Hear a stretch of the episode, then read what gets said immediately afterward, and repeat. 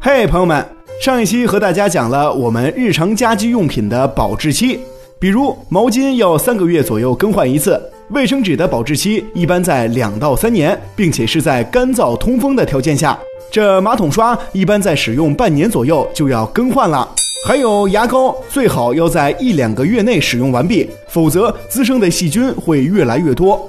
好了，帮大家复习了上一次讲的内容之后，我们呀今天接着来讲家居用品的保质期。这第五个，我们要来说一说洗碗布。超期使用洗碗布可能会引发传染疾病哦。有研究显示。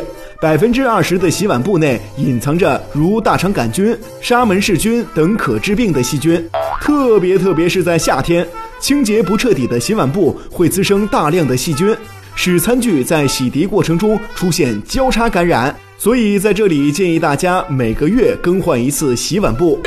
然后我们再来说一说跟睡觉有关的枕头的枕巾。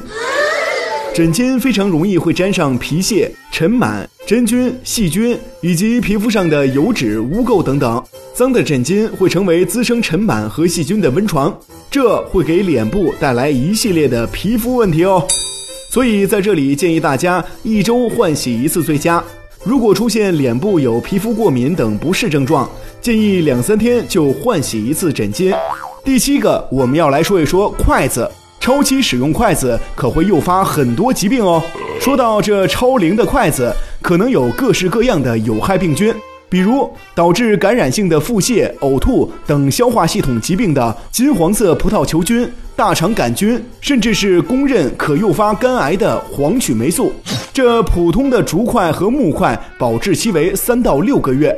金属的使用时间稍微要长那么一点儿，所以建议大家三到六个月就更换一次家里边使用的筷子。好的，说完了吃饭用的筷子，我们不得不说一说做饭用的案板。这超期使用的案板可能会导致细菌的泛滥哦。这案板是细菌繁殖的理想场所，而且家里边用的菜板容易开裂，这裂缝中更会隐藏细菌。所以建议大家，一个菜板使用最好不要超过三年。在日常生活中，使用菜板之后，要经常多给菜板消消毒，比如用热水烫、撒盐、用食醋清洗等方法都是可以的。好的，说完了菜板，我们再来说一说炒菜锅。